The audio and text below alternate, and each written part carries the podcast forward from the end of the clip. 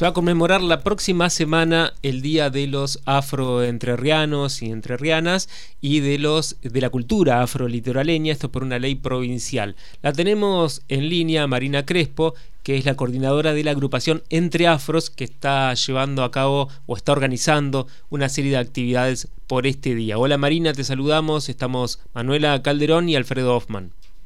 Hola, ¿qué tal Alfredo? ¿Qué tal Manuela? Muchas gracias y a toda la audiencia por, bueno, por estar escuchando y por estar difundiendo esta celebración que es para la comunidad afroentrerriana tan importante. Sí, decíamos hace un ratito con Manuela que esto va a comenzar el sábado, ¿no? Con una visita al barrio del Tambor. Exactamente, eh, comienza este sábado a las 16.30 horas con una actividad libre y gratuita. Todas las actividades son libres y gratuitas en realidad gracias al trabajo conjunto con distintos organismos y distintas organizaciones de la sociedad civil. Esta es la primera. El sábado 13 a las 16.30 horas nos encontramos en la iglesia San Miguel, enfrente en realidad en la plaza, y ahí junto al equipo del museo de la ciudad empezamos a hacer el recorrido. Es una caminata histórica y guiada por todo el equipo del museo que hace mucho tiempo viene investigando sobre la presencia afro en el barrio del Tambor, de la misma manera que el equipo del Museo Serrano. Eh, realmente es un barrio que tiene mucho para contar y es una historia que ha sido más bien silenciada, entonces estos dos equipos de trabajo han empezado a realizar investigaciones muy importantes respecto de cómo vivían eh, los ancestros, las ancestras, a qué actividades se dedicaban, si eran libertos en el momento en que vivían allí o no. Bueno, y cuentan también en, los recorridos mucho de cómo era la vida eh, de, esta comunidad y eso nos permite entender un poco de, de, nuestra identidad, de algunas cuestiones que vamos heredando y que creemos que, que no provienen de, la comunidad afro. Marina, buen día. Manuela te saluda. ¿Qué tal, eh, Manuela? ¿Cómo estás? ¿Cómo estás? Bueno, em, justamente tiene mucha importancia, ¿no? E, esta fecha se instituyó el 21 de mayo, en realidad, eh, justamente a través de, esta ley 10.884 y tiene mucha historia, ¿no? Para la provincia de Entre Ríos hay nombres importantes, eh, incluso tiene que ver con la conmemoración de María Francisca Lencinas. Eh, ¿Te parece que es una historia que se conoce o que también hay que prestarle un poquito más de atención? Y es una historia desconocida en realidad, incluso em, para quitarle un poco de, peso a la, comunidad en general, incluso para, para nosotros y para nosotras mismas era una historia desconocida, porque para acceder a esto hay que tener acceso a los registros parroquiales y eso no era muy común.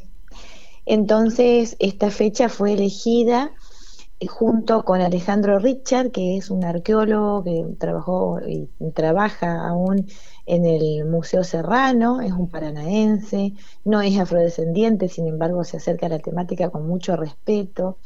Alejandro ha participado de excavaciones en Sajaroz, en el patio del Colegio Nacional, también en el campus del Colegio Nacional, este, buscando justamente materialidad que hable de, de la presencia afro en este barrio y en, distintas partes de la provincia.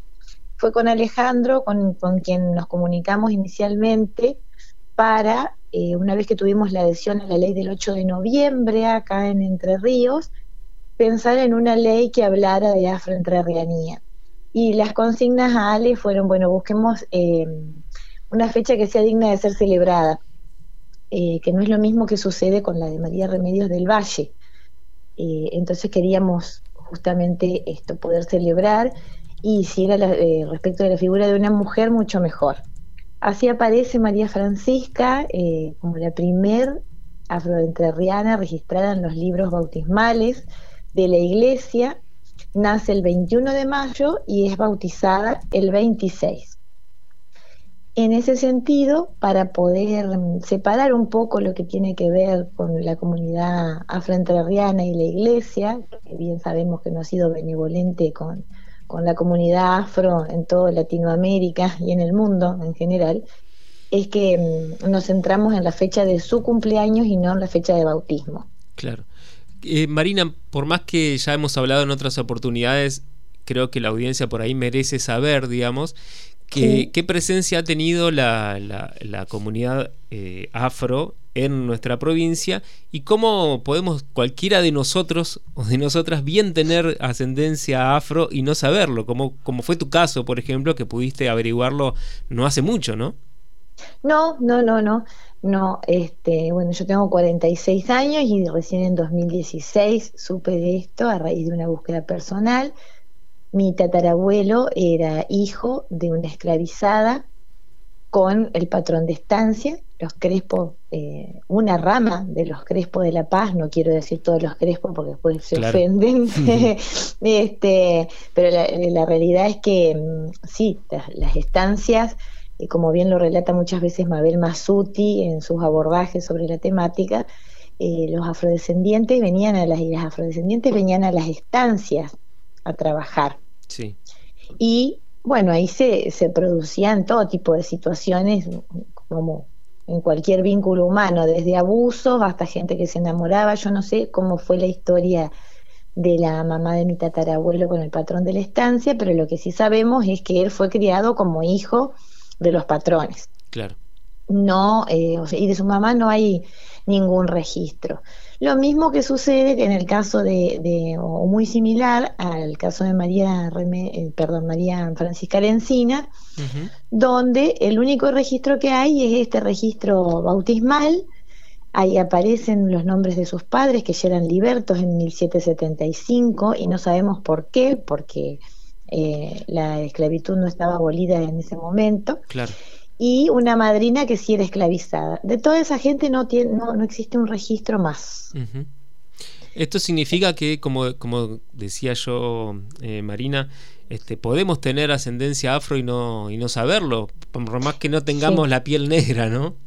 Exactamente. También, bueno, esto, eh, qué bueno que lo traes, Alfredo, porque tenemos una tendencia a fijarnos en ciertos estereotipos y la comunidad afro es directamente relacionada con un color de piel oscuro, y con turbantes, con polleras, bueno, con tambores. la realidad es que no solamente somos eso, sino que además tenemos un presente en el que fundamentalmente la comunidad es entrerriana.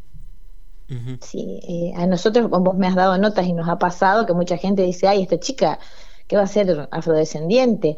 Porque tengo piel clara. Eh, y tengo motas. Y hay gente que ni siquiera tiene motas y también tiene piel clara y es afrodescendiente.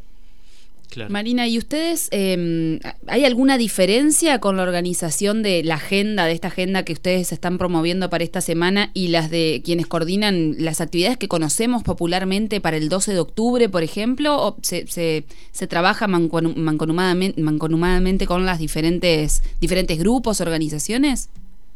Nosotros lo que en relación a la, gente que, que contrafesteja en el 12 de octubre, nos sumamos como organización pero las causas lo que tienen en común es la opresión que han sufrido estos pueblos, ¿no? Y, el racismo, el racismo de que han, del que han sido víctimas y siguen siendo muchas veces. Claro. Eso, eso es lo que nos une como para acompañar, es decir, muchas organizaciones de pueblos originarios nos acompañan a nosotras en, este, en, esto, en esta celebración y nosotros hacemos lo mismo cuando se contrafesteja en distintas actividades, no solamente acá en Paraná, en distintos departamentos, este 12 de octubre, bueno, tan cuestionado.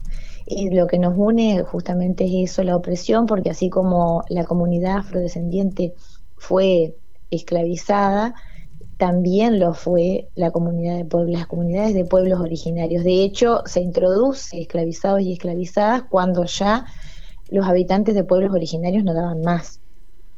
Claro. Marina, y bueno, después del sábado, mañana, mañana sábado, con la recorrida por el barrio del Tambor, ¿cómo sigue la agenda? Bueno, la agenda sigue con dos charlas en dos instituciones educativas a cargo de la licenciada Mabel Masuti una es en la Escuela de Música y la otra en el Liceo Sarmiento. Estas charlas están dirigidas a estudiantes del secundario. Eh, Mabel hace mucho tiempo viene, si bien ella no es afrodescendiente, hace muchísimo tiempo viene investigando y viene aportando luz en relación a todo lo que es la presencia afro, precisamente en Paraná. Así que eh, se suma Mabel en esta, en esta, a esta celebración y luego el jueves 18 tenemos el acto central a las 10 de la mañana en el Consejo General de Educación junto a la mm, Coordinación de Educación Artística del Consejo de Educación. Allí va, va, a haber una disertación sobre la ley, en qué consiste, cómo surge, y un concierto didáctico donde estará el grupo Tronco Tambor, que hace candombe del litoral, y el equipo de la Coordinación de Artística, que va a realizar milongas, tangos y candombes, destacando cuáles son las raíces comunes a estas expresiones musicales en relación a lo afro. Bien. Bueno, recordemos que esto ha sido posible a través de un proyecto de ley que se sancionó, como vos decías, hace muy poquito tiempo, la ley 10.884, que fue impulsada, si mal no recuerdo, por la diputada Estefanía Cora. Exactamente, junto también a Juan Pablo Coso. Ellos, eh, bueno, recibieron nuestra propuesta. El antecedente a esto fue una ordenanza presentada también por Estefanía Cora y que continuó con su gestión Sergio Elizar, el concejal.